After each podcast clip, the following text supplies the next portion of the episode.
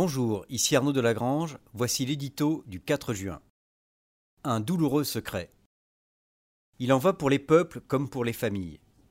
Des secrets douloureux peuvent peser longtemps sur des générations qui en ignorent tout.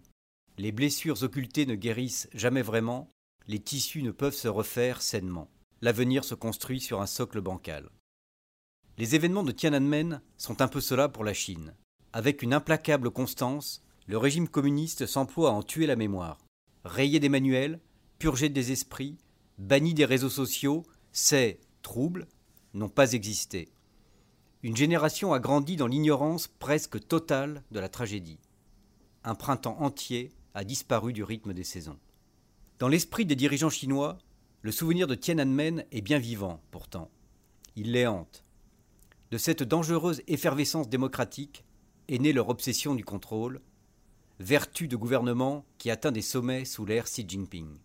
Les barons du parti sont persuadés que l'ouverture insinuera le doute, et que le doute, quand il gagne plus d'un milliard d'hommes, peut devenir dévastateur.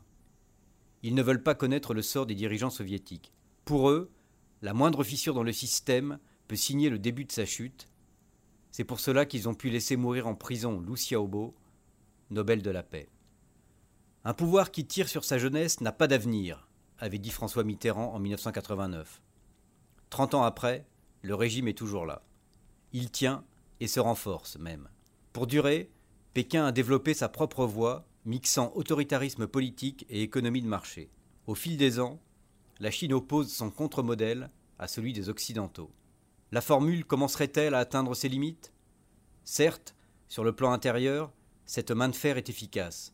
Mais à l'extérieur, la brutalité politique alliée au rouleau compresseur économique alarme de plus en plus. Chez les politiques, dans les opinions, la fascination pour l'émergence chinoise se mute en inquiétude, voire en rejet. Comme si, trente ans après, les âmes errantes de Tiananmen venaient se rappeler au monde.